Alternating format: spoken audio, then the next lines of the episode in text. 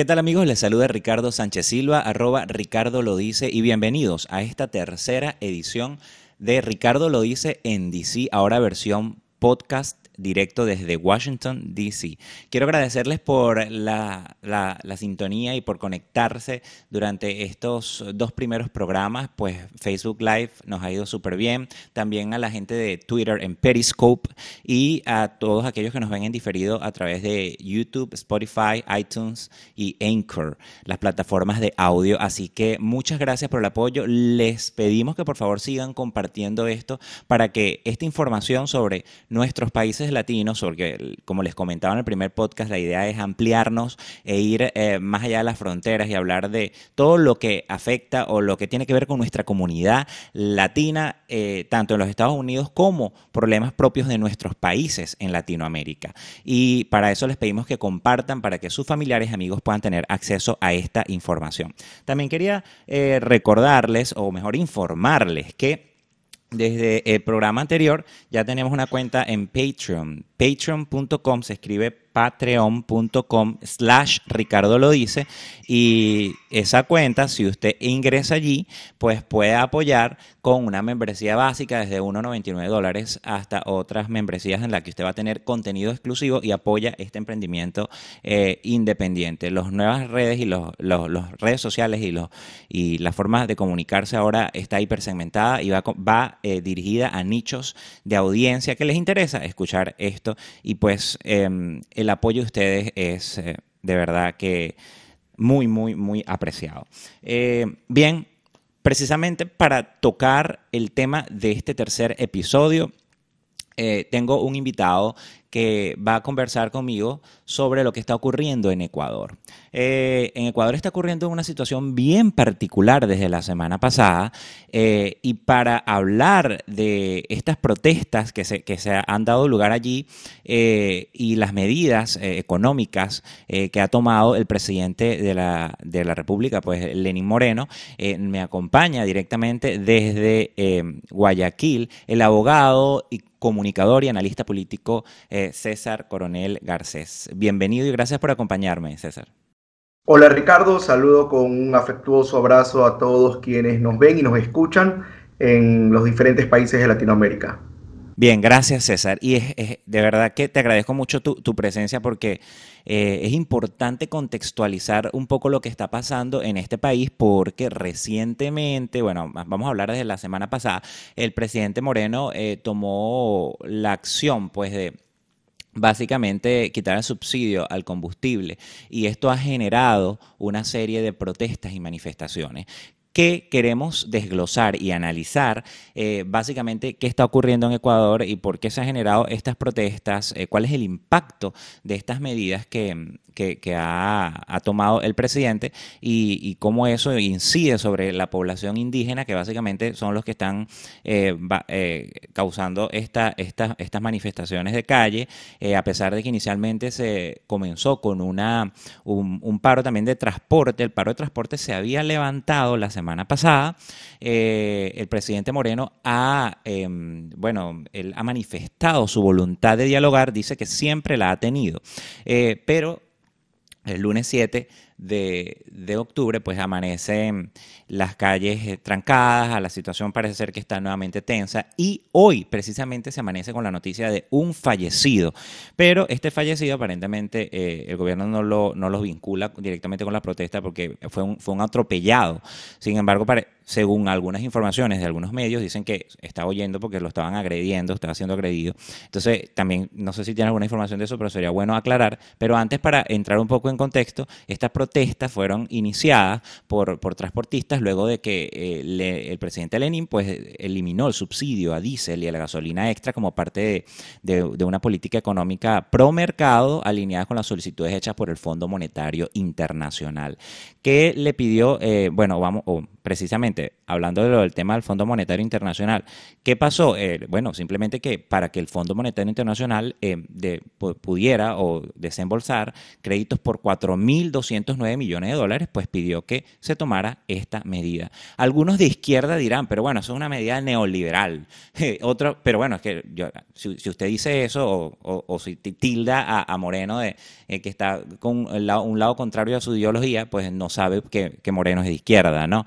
Aclárame un poco eso, eh, César. Cuéntame, ¿cuál es la situación actual que se vive allá? Y danos un poquito de contexto de, lo que está ocurriendo en Ecuador, eh, directamente desde allá, tú que estás viviendo esta situación y que estás más empapado del tema. Sube la gasolina y sube absolutamente todo. Teniendo claro eso, hay que partir de un elemento puntual la eliminación de subsidios en lo conceptual es lo correcto, pero debe hacerse de manera progresiva, de manera programada, de manera ordenada, pero sobre todo procurando el menor impacto para la gente y sobre todo la gente más pobre.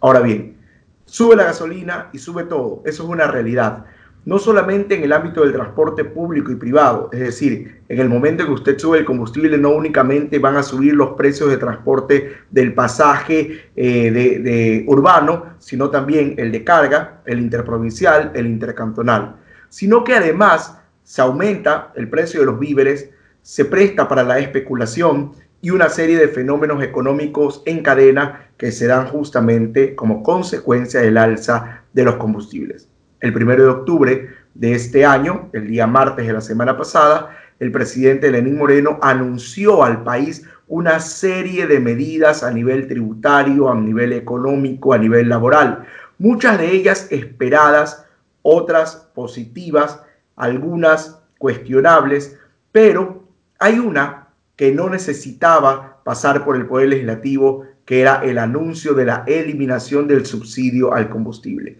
Inmediatamente se suscribió el acuerdo 883, el decreto ejecutivo 883, por medio del cual el presidente Moreno elimina el subsidio a los combustibles extra y diésel, pero adicionalmente libera el precio, condicionándolo, atándolo, anclándolo a un elemento que para mí es gravísimo. Y es que el cálculo del precio final de la gasolina extra y la gasolina diésel estará directamente vinculado al costo de producción de Petroecuador. Para quienes no, no, conocen y, y, un poco ponerlo en contexto, Petroecuador es la empresa petrolera de los ecuatorianos, como PDVSA de los venezolanos, por ejemplo. Petroecuador es una empresa sumamente ineficiente, con altos costos de producción y además con grandes escándalos de corrupción. Entonces, le estamos eliminando el subsidio a los ecuatorianos, pero inmediatamente le ponemos a los ecuatorianos la obligación de subsidiar al Estado.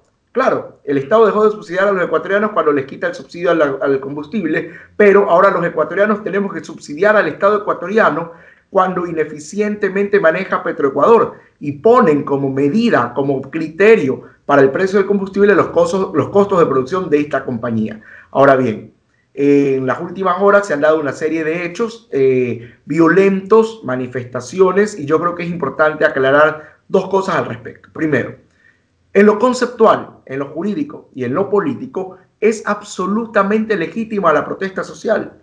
Es absolutamente legítima, eh, digamos, demostrar la inconformidad ante una decisión gubernamental. Lo que bajo ninguna circunstancia debe ser admitido es el vandalismo, el saqueo, la violencia, los asesinatos, las, eh, digamos, eh, eh, ingresar a locales comerciales, empresas, como ha sucedido en las últimas horas en todo el país. Eso bajo ninguna circunstancia es admisible, y menos aún que algunos políticos irresponsables pretendan pescar a río revuelto. Es decir, usted aquí tiene tres posturas. Postura 1, defender lo que ha hecho el gobierno, lo cual sería insensible con el pueblo. Postura 2, que es a la que yo me adhiero, cuestionar lo que se ha hecho, porque en efecto se afecta a los ciudadanos y sobre todo a los más pobres, sin que esto signifique traducirlo en pescar a río revuelto o violencia. Y hay una tercera postura que lamentablemente han tomado algunos grupos, y es la de la violencia, la desestabilización, procurar manejar esto a río revuelto de tal manera que eh, buscar algún tipo de beneficio político, y eso bajo ninguna circunstancia debe ser aceptado y más bien debe llamarnos al rechazo. Se ha dado en la ciudad de Guayaquil, donde me encuentro en este momento, una serie de saqueos a locales comerciales, en la ciudad de Quito. Eh, yo, yo, tuve que trasladarme el día sábado recién desde la ciudad de Quito a Guayaquil porque el jueves y el viernes era imposible. Estaban cerradas todos los caminos que conducían al aeropuerto de la ciudad de Quito. El día de, hoy eh, y esta semana se habla también de bloqueos de carreteras a nivel general. Y eso bajo ninguna circunstancia es lo que deseamos. ¿Por qué? Porque ya vivimos una crisis económica muy grave. Y para poder solventar para poder superar esa situación, la mejor forma es el trabajo. Y lamentablemente, cuando se le impide a los ecuatorianos ir a sus lugares de trabajo, cuando los transportistas, a pesar de que se suponía que habían levantado ya el paro, siguen paralizando las carreteras y ciudades del Ecuador, cuando algunos políticos eh, y que también movimientos indígenas de manera irresponsable agreden a periodistas, como ha pasado en las últimas horas, eso no se debe permitir. César, eh, tú, tú estás en este momento, el contacto que hacemos con, con, César Coronel es desde Guayaquil, pero me estabas comentando fuera del aire que tú por lo general pasas más tiempo en Quito. Ahora, tú, desde tu perspectiva, que yo quisiera saber, ¿quién crees tú que está detrás de la violencia? Porque tú me estás diciendo que como en todos nuestros países en Latinoamérica, en teoría se debería garantizar, bueno, en Venezuela no se garantiza el derecho a la protesta pacífica porque obviamente hay una dictadura, pero en el caso de Ecuador se garantiza, se debería garantizar el derecho a la protesta pacífica, sin embargo sabemos que el presidente Moreno decretó un estado de excepción debido a los acontecimientos violentos que ocurrieron en el país. Ahora, yo te pregunto, tú me estás hablando de pescar en río revuelto. Pareciera ser que alguien quiere tener ganancias políticas de, este, de esto que a, todas luces, eh, César, pareciera ser que es una medida que el país necesitaba que se tomara, pero una medida que iba a ser impopular, porque estamos hablando de que el mismo presidente ha dicho que se perdió, bueno, mejor dicho, que él no va a dar vuelta atrás porque Ecuador perdió 60 mil millones de dólares en subsidios a combustibles en cuatro décadas. Y esto, según tengo yo entendido, se, eh, toma esta decisión porque el déficit fiscal, había un déficit fiscal, una falta de liquidez y una deuda externa que subió a 47% en el actual periodo presidencial. Entonces, yo te pregunto, César, uno, ¿crees tú que a pesar de lo impopular de esta medida era necesaria? Dos, ¿quién está atrás de la violencia? Varias cosas al respecto. Primero, sí, el subsidio a los combustibles data de la dictadura, más de 45 años de subsidiar eh, los combustibles que le ha costado, como tú muy bien afirmas, más o menos 60 mil millones de dólares a los ecuatorianos. Un subsidio que además ha sido ineficiente, un subsidio que se ha prestado por una serie de irregularidades, pero que debió su eliminación ir acompañado de una serie de medidas. Como había yo indicado, en lo conceptual, eliminar subsidios era lo correcto. Ahora, debimos hacerlo en la época de mayor bonanza, que fue en el gobierno anterior, cuando hubo mucho dinero del petróleo, cuando hubo ingresos extraordinarios. Pero claro, hemos visto ya con el paso de los días y el paso de los meses y las semanas, que todo el dinero se lo llevaron en corrupción, en, eh, digamos, despilfarro del, del dinero de los ecuatorianos, etc.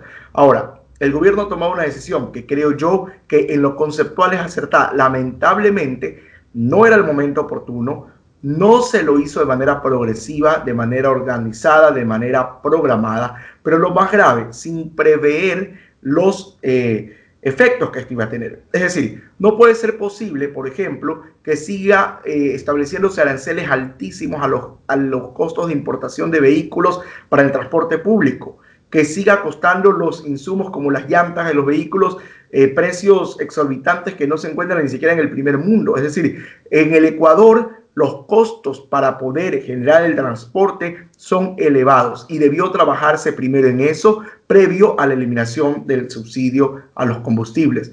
Ya el 3 de octubre el presidente Moreno ha decretado un estado de excepción como consecuencia de lo que hemos comentado en el primer bloque, es decir, violencia, saqueos. Y ahí yo creo que es importante afirmar una cosa. Digamos, hay tres elementos. Uno, el que protesta pacíficamente y con razón. Razones para protestar hay, pero debe hacerse con eh, la debida cordura, respeto a los bienes públicos, respeto a la propiedad privada. También hay un grupo de gente que ha aprovechado la circunstancia caótica, el poco abastecimiento que ha tenido la fuerza pública para repeler a la delincuencia. Es decir, hay gente que ya se ha dedicado de toda la vida a la delincuencia y que ahora está aprovechando las circunstancias para saquear almacenes, para en el medio del caos buscar de alguna manera algún tipo de beneficio a nivel particular. Pero también están los políticos y los politiqueros que buscan de esta crisis generar algún tipo de beneficio. Hablamos puntualmente del grupo correísta, que en este momento ha adoptado una posición de, eh, digamos, lamentable, no quiero calificarla con adjetivos, pero realmente una postura lamentable de intentar pescar a río revuelto. El, el expresidente Rafael Correa, a través de su cuenta de Twitter, se ha dedicado en las últimas horas a tratar de incentivar a la gente a seguir saliendo a las calles, procurando incluso transmitir información falsa, videos, fotos, lo que hoy conocemos como fake news, que ha existido toda la vida, pero que hoy le hemos puesto un nombre, ¿verdad? Y eso es, por decirlo menos, irresponsable. Inclusive quienes lideran el bloque legislativo del correísmo en la Asamblea Nacional del Ecuador han hecho un llamado a que se eh, opte por el camino de la muerte cruzada. Un poco para explicarle a nuestros amigos de otros países, la muerte cruzada es una figura que existe en la Constitución del Ecuador que permite la destitución del presidente de la República, pero que automáticamente implica la convocatoria a elecciones generales para concluir el periodo que quede, es decir, en este caso, los casi dos años que le quedan al presidente Moreno, pero también los casi dos años que le quedan a los legisladores, es decir, se van a la casa todos, presidente y Asamblea Nacional, Poder Ejecutivo, Poder Legislativo. Eso es la muerte cruzada y a eso están llamando los correístas, lo cual evidentemente generaría una crisis de estabilidad política que nadie quiere. Es mucho Ricardo y amigos, lo que hemos avanzado en el Ecuador, más allá de las claras diferencias que yo podría tener con el gobierno del presidente Moreno en lo conceptual, en lo ideológico y en lo político,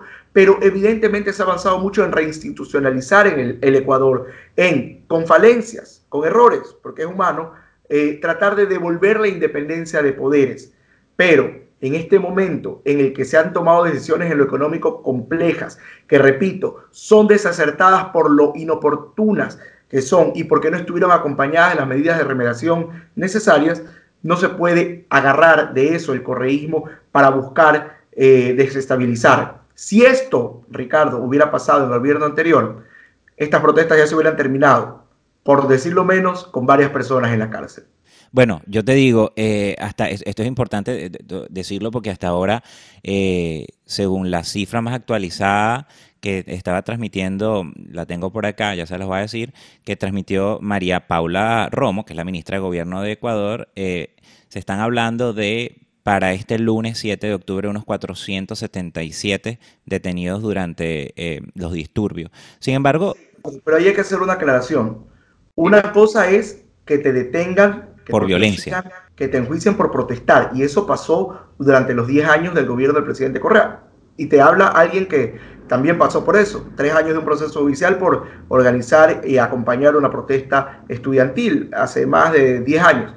Eh, otra cosa es que se vayan a la cárcel, como en efecto tienen que irse, quienes atenten contra los bienes públicos. El centro histórico de Quito, que es, y te lo digo yo que he viajado por toda Latinoamérica, el mejor cuidado de toda Latinoamérica, un centro histórico majestuoso, amaneció destruido el día viernes por desmanes, por gente violenta, gente absolutamente eh, desconsiderada con nuestro patrimonio. Y también otra cosa es meterse con bienes privados. Esta mañana veía videos que se han publicado a través de las redes sociales y que el gobierno incluso los ha transmitido a través de una cadena nacional eh, de televisión y por redes sociales, videos de gente bajándole las llantas, rompiéndole los vidrios a otros vehículos por no someterse a la paralización. Eso no está bien, ni en lo conceptual, ni, bajo ninguna circunstancia en lo político, menos en lo jurídico. E, eso es vandalismo, definitivamente. Ahora, eh, eh, César,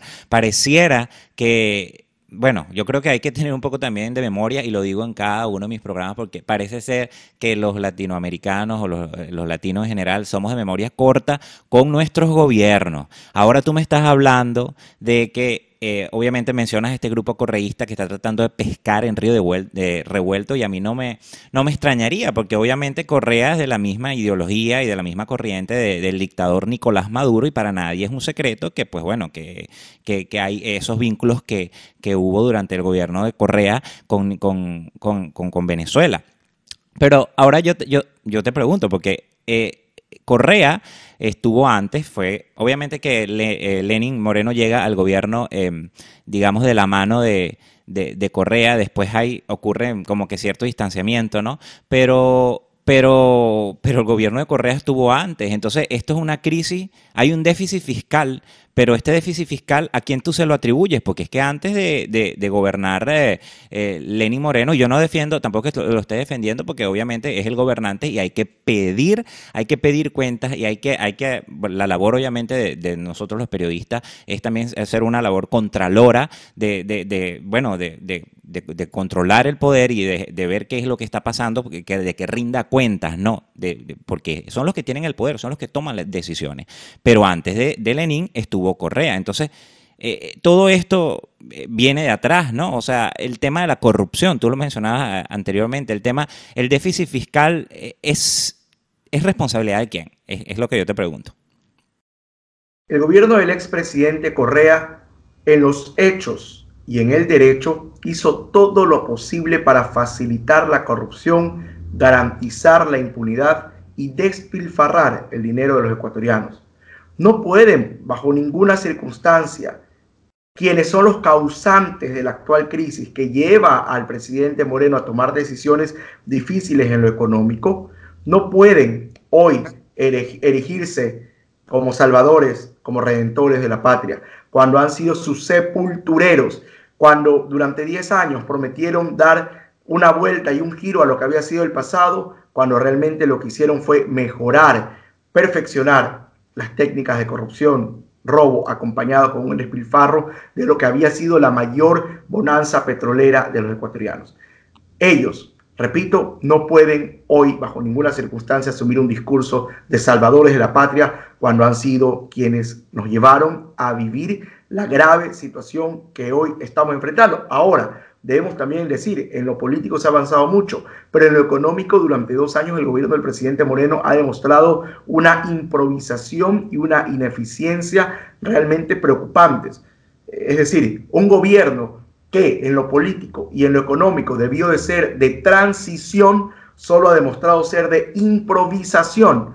Pero, repito, no todo es culpa del presidente Moreno él arrastró, él heredó un problema gravísimo de inflación al, eh, y digamos, cuando hablo de inflación no me refiero a aquella, aquel parámetro de los economistas, sino la inflación de un Estado obeso. Es decir, inflaron el estómago de un Estado como el ecuatoriano, con cargos públicos a diestra y siniestra para todo el mundo, Además, se llevaron todo lo que pudieron con contratos multimillonarios. Solo para que tengan una idea, se gastaron casi 2 mil millones de dólares para aplanar un terreno en el que se iba a construir una refinería, en el que ha pasado ya casi una década y no se ha construido absolutamente nada. Es decir, se fue insensible con el dinero de los ecuatorianos. Bajo ninguna circunstancia podemos permitir que ellos hoy quienes aplauden además la dictadura sangrienta de Venezuela, quienes aplauden el regreso de los criminales eh, y delincuentes del kirchnerismo, kirchnerismo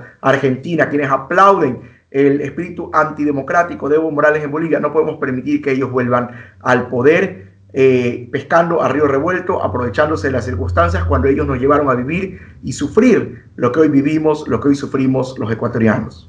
Sí, eh, y pareciera cualquier parecido con, la realidad de otro país en Latinoamérica, señores, no es pura coincidencia. Miren, nuestros países en Latinoamérica tienen historias en las que hay puntos que se parecen tanto que tú dices, es increíble. Mira lo que ha pasado en Argentina, por ejemplo, con Macri. En las elecciones pasadas, pues en las primarias ganó otra vez eh, eh, el kirchnerismo y Argentina está en riesgo otra vez de caer en esa izquierda terrible que le hizo tanto daño al país y, que, y que pues Macri heredó un sistema, eh, bueno, que básicamente, bueno, traía corrupción y trae un desastre financiero y, y, las medidas que le ha tocado aplicar al presidente Macri no han sido medidas populares y políticamente le, le pasó factura. Y ahora en las primarias anteriores pues ganó el, ganó el kirchnerismo y eso es un riesgo. Ahora el país está eh, en el riesgo de volver a caer para, en, las manos de quienes lo llevaron a las consecuencias o, produjeron esas consecuencias actuales. Entonces, señores, vamos a tener un poco de memoria, vamos a ver el reflejo de, lo que, de lo que ha ocurrido en el pasado, quiénes son los promotores de, de, los desastres y de la inestabilidad que puedan tener nuestros países. Eh, antes de continuar, yo quiero recordarles que ya ya está activa mi página en patreon.com slash Ricardo lo dice o se escribe patreon.com slash Ricardo lo dice. Si tú con una membresía desde 1,99 dólares en adelante puedes eh, apoyar esta iniciativa independiente para que eh, pues nosotros podamos seguir produciendo estos programas en los que pues de tanto interés para nuestra comunidad eh, en Latinoamérica y que pues es necesario decir las cosas de frente.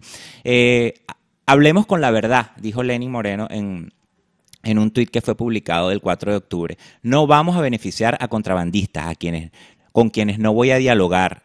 La decisión está en firme. Se eliminó el subsidio y vamos a seguir construyendo el Ecuador que queremos. Gracias, compatriota, por su respaldo. Vamos a ver dos videos cortos de Lenin que él publicó en su Twitter y luego me lo, los comentamos.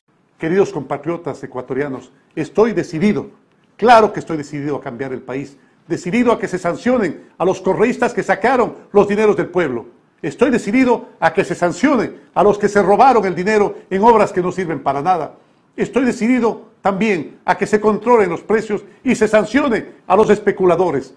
Pero siempre también estoy decidido a dialogar, a tender la mano a la gente decente, a la gente honesta que quiere realmente cambiar el país. Estoy decidido a dialogar con ustedes, hermanos indígenas, con quienes compartimos muchas causas, Dialoguemos sobre cómo usar los recursos del país para los más necesitados. Ecuatoriano, no te prestes para que aprovechen aquellos que buscan el caos. No compartas noticias falsas. Ayúdanos a denunciar la especulación.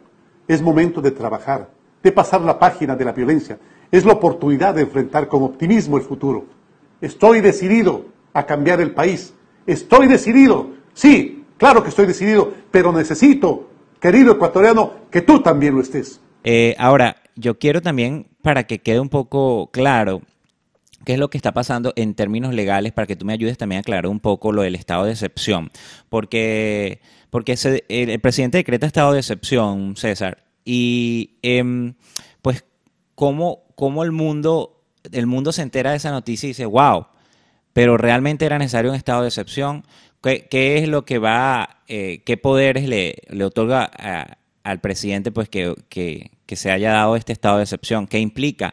Él dijo que obviamente que había sido con el fin de eh, precautelar, cito, la seguridad ciudadana y evitar el caos he dispuesto de este estado de excepción nacional y pues eh, por el tema de, la, de las protestas. ahora, yo quisiera que tú me hables un poco qué qué privilegios o qué derechos se anulan con este estado de excepción, que es lo que estamos viviendo, porque ya consecutivamente tenemos ya varios días, o Ecuador ya tiene varios días dentro de, este, de esta acción pues tomada por el presidente. Sí, eh, antes quería nada más hacer una precisión respecto a lo que comentabas de, de la Argentina de Macri, y yo creo que es importante que nuestros políticos entiendan, es indispensable que nuestros políticos entiendan que no se puede gobernar con los libros, ni para agradar a los filósofos de la izquierda, del socialismo, ni a los filósofos del liberalismo o de la derecha. Se gobierna con el pueblo, pensando en la gente que día a día tiene que llevar el pan a la mesa, pensando en las necesidades de aquellas personas que no pueden pues, opinar eh, en espacios desde el estómago lleno o desde carros lujosos. Hay que pensar en los ciudadanos y eso yo creo que es importante que lo tengan claro los políticos de cualquier ideología que puedan tener. Ahora bien, respecto al estado de excepción, el estado de excepción es una figura excepcional como prevé la Constitución del Ecuador, que limita varios derechos, como por ejemplo el derecho a la libre movilidad, incluso el derecho a la propiedad eh, podría verse eh, limitado con la posibilidad incluso de incautaciones de productos, bienes y servicios. Eh, se limitan los espectáculos públicos, el derecho de asociación también está limitado, los horarios para transitar podrían ser limitados, en Ecuador aún no, no se lo ha hecho, pero es una de las facultades que están dentro del estado de excepción, pero también el estado de excepción implica asumir de manera temporal o suspenderles de manera temporal a los gobiernos autónomos descentralizados, es decir, municipios y prefecturas, algunas competencias como, que, como las que ellos tienen. Mira lo que ha pasado en las últimas horas. El 5 de octubre, en razón del estado de excepción decretado el 3 de octubre, el gobierno nacional ha eh, ordenado el alza de, de, perdón, de transporte, el alza de la tarifa de transporte de servicio intracantonal, es decir, dentro de las ciudades, en un monto de 10 centavos de dólar. Esta es una clara muestra de que el gobierno nacional, en razón del estado de excepción, asumió una de las competencias que tienen los municipios, que es la de fijar los precios de transporte urbano dentro de las ciudades, la ha asumido esta competencia el gobierno y son ellos los que han ordenado el alza del transporte público, no los municipios. Es una de las atribuciones que les da tanto la Constitución como el COTAC, que es el Código de Ordenamiento Territorial. Sí, y también quería aquí leer uh, este, una nota que publica El Universo, eh, eluniverso.com, declarado para aclarar un poco, informar un poco a la gente sobre esta eh, potestades pues, que tiene el Estado en este tipo de, situaciones. Declarado el estado de excepción, el presidente podrá decretar la recaudación anticipada de tributos, utilizar los fondos públicos destinados a otros fines excepto los correspondientes a salud y educación, trasladar la sede del gobierno a cualquier lugar del territorio nacional, disponer de censura previa en la información de los medios de comunicación social con estricta relación a los motivos del estado de excepción y la seguridad de Estado, establecer como zona de seguridad todo o parte del territorio nacional, disponer del de, eh, empleo de las Fuerzas Armadas y de la Policía Nacional y llamar a servicio activo a toda reserva o parte de ella, así como el personal de otras instituciones, disponer el cierre o habilitación de los puertos, aeropuertos y pasos fronterizos y disponer la movilización y, y las requisiciones que sean necesarias y decretar desmovilización nacional cuando se restablezca la normalidad. ¿De qué, otros, de otros de estos puntos que tú eh, he leído aquí crees tú que el Estado va a necesitar echar mano? Porque la verdad es que algunos son bien frágiles, o sea, hay una línea bien delgada entre lo que el Estado puede hacer un estado de excepción y a lo que podría ser considerado antidemocrático, ¿no?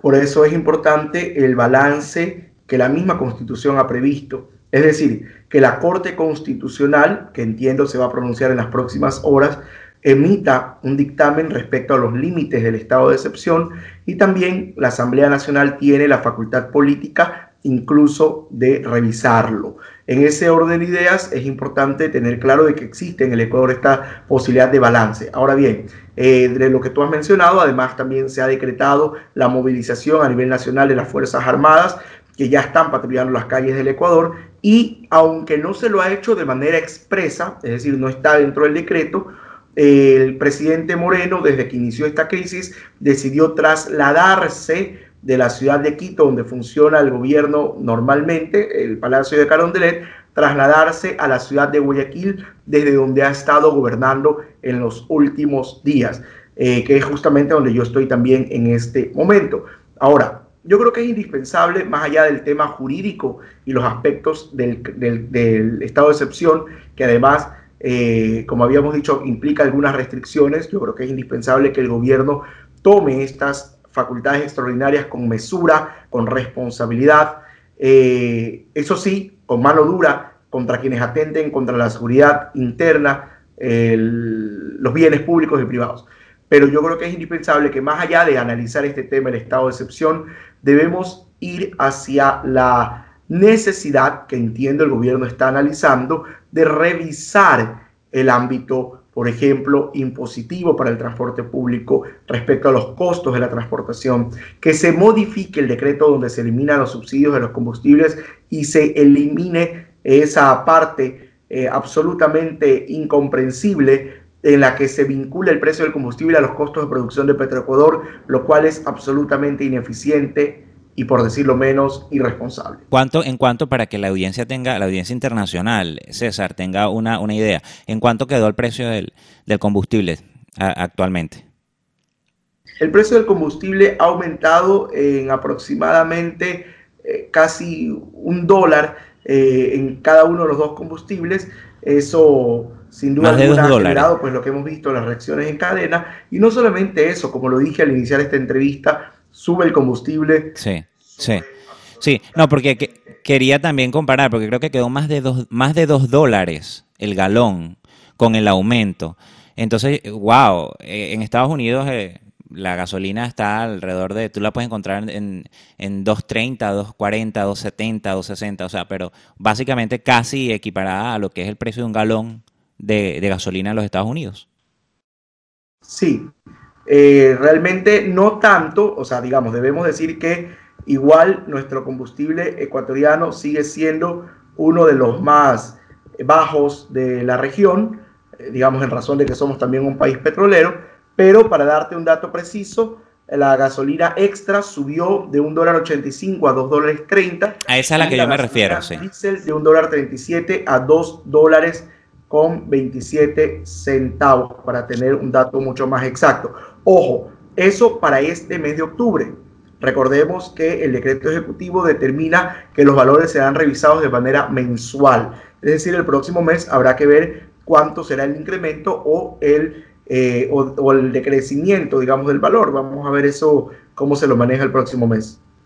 Ok, para, para, seguir poniendo un poco en contexto eh, la situación actual, el centro histórico de Quito se mantiene militarizado desde, eh, desde, la noche de este domingo 6 de octubre, pues el espacio se reforzó con blindados para traslado del personal. 477 detenidos, como decía anteriormente, en todo el país por diversos delitos, vandalismo, saqueo, especulación, entre otros. No hay clases en las escuelas y colegios en la región eh, de interandina, o sea, en la región interandina, y sí hay clases en la región litoral, insular y amazónica. Denuncias de especulación en mercado se pueden comunicar al 1-800 Lo Justo, publica el universo, 1-800 Lo Justo. Tu conclusión, ¿Cuál es eh, la proyección que tú ves para, para el país después de, estas medidas eh, y cómo ves eh, el futuro eh, cercano a Ecuador en cuanto al tema, vamos a decir, económico, político y social, porque los tres es importante tocarlos. Económico, por las medidas que ha tomado el presidente eh, eh, Moreno. Social, por el tema de, bueno, los descontentos que hay con la población indígena y las protestas y también los actos vandálicos que se han dado. Y político, por supuesto, porque obviamente hablábamos de, aquellos que quieren pescar en, Río Revuelto y cómo políticamente esto pudiera impactar al presidente es fundamental hacer un llamado a la calma, un llamado a la reconciliación nacional, un llamado a la responsabilidad, a la coherencia y sobre todo, ¿por qué no decirlo?, a la unión de los ecuatorianos. Yo creo que eso es importantísimo, es indispensable y que quienes nos ven y nos escuchan a través de diferentes países de Latinoamérica sepan que Ecuador es un país de paz, Ecuador es un país que ama la vida, Ecuador es un país que va a superar, como en efecto hemos superado muchísimas crisis, que no podemos dar oportunidad a vándalos, delincuentes o a politiqueros para aprovecharse del descontento actual. Que sí, la gente está molesta, la gente está indignada, la gente está muy enojada, pero quiere trabajar.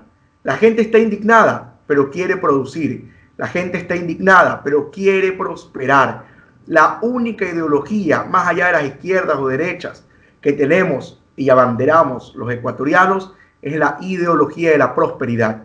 Y en ese orden de ideas es indispensable que el sector empresarial, que el sector privado, que los gremios, pero también los sectores sociales, indígenas, eh, políticos, todos estemos trabajando unidos y también, por supuesto, que el gobierno haga su esfuerzo y su sacrificio es indispensable ir hacia la reactivación económica y productiva, dar y volver la mirada al agro, que se incentiven actividades como el turismo, en lo cual tendríamos muchísimo que ganar, que con responsabilidad se tomen las medidas que deban tomarse, pero pensando sobre todo en los más pobres y el impacto que esto puede tener. que en lo político también y en lo institucional sigamos avanzando, fortaleciendo la independencia de los poderes hacia una justicia independiente, hacia un gobierno eficiente, administrativamente solidario. Yo creo que así vamos a lograr salir de este tipo de situaciones. Repito, un llamado a la concordia, a evitar la violencia y la confrontación entre ecuatorianos. O sea que si se toman las medidas correctas después del desembolso del Fondo Monetario Internacional y esta eliminación de subsidios, ¿tú crees que el país pueda salir beneficiado? No es suficiente, mejor dicho, es necesario, pero no es suficiente.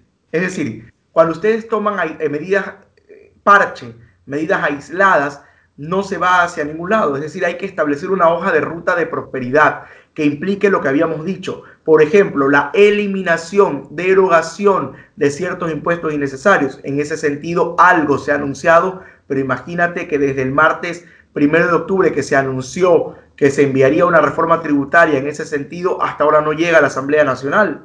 Es decir, hay que ir también hacia mirar nuevamente el agro. En el agro ecuatoriano tenemos una oportunidad maravillosa de progreso y de prosperidad, lo propio en el turismo hay que ir hacia la derogación del impuesto de salida de divisas, una derogación total de este impuesto que en lugar de ser impuesto de salida de divisas es un impuesto de entrada a las divisas al Ecuador y a los inversionistas. Es decir, hay que tomar una serie de medidas. La reducción, reducción del Estado ecuatoriano, un Estado obeso y despilfarrador que en el gobierno del expresidente Correa eh, infló de manera absurda digamos, su rol de pagos absurdo, su rol de gastos mensuales. El gobierno del presidente Moreno ha hecho algunos esfuerzos, pero no han sido suficientes. Hay que ir más allá, eso sí, sin atentar contra los derechos de los servidores públicos, porque eso es también importante tenerlo claro. Uno de los anuncios del presidente Moreno es que para el próximo año los contratos del sector público se renovarían con un 20% menos de salario.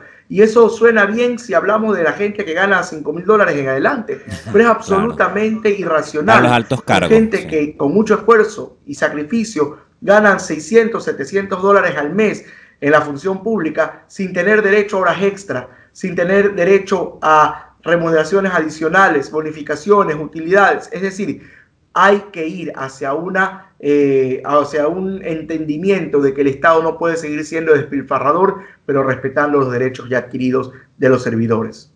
Muchas gracias Ricardo a ti y a quienes nos ven y nos escuchan a través de esta transmisión. Un fuerte abrazo y la invitación a que visiten el Ecuador, el país más megadiverso del mundo, un espacio maravilloso en el que podrán encontrar realmente lo mejor del mundo entero en un territorio tan pequeño.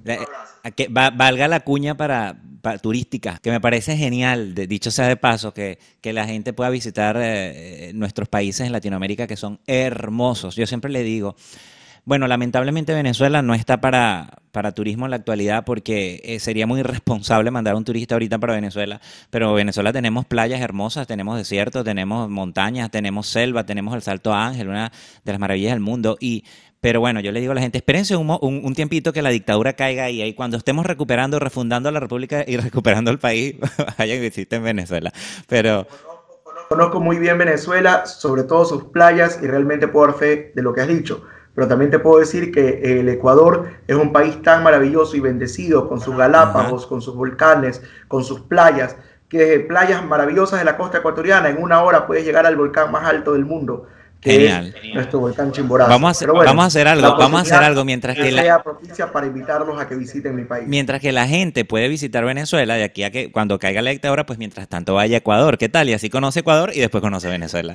Trato hecho, encantado. Los invito a seguir esta conversación eh, a través de mis cuentas de redes sociales. Todas ellas son arroba César Coronel S. Twitter, Instagram, Facebook, arroba César Coronel S. Les recuerdo que me pueden seguir en mis redes sociales a través de arroba Ricardo lo dice. Esto fue el tercer episodio de Ricardo lo dice en DC. Y si quieres apoyar este y los próximos episodios, puedes entrar a www.patreon.com slash Ricardo lo dice. Acá te dejo el link y puedes apoyar desde una membresía hasta un patrocinio. Será hasta una próxima oportunidad. Bye.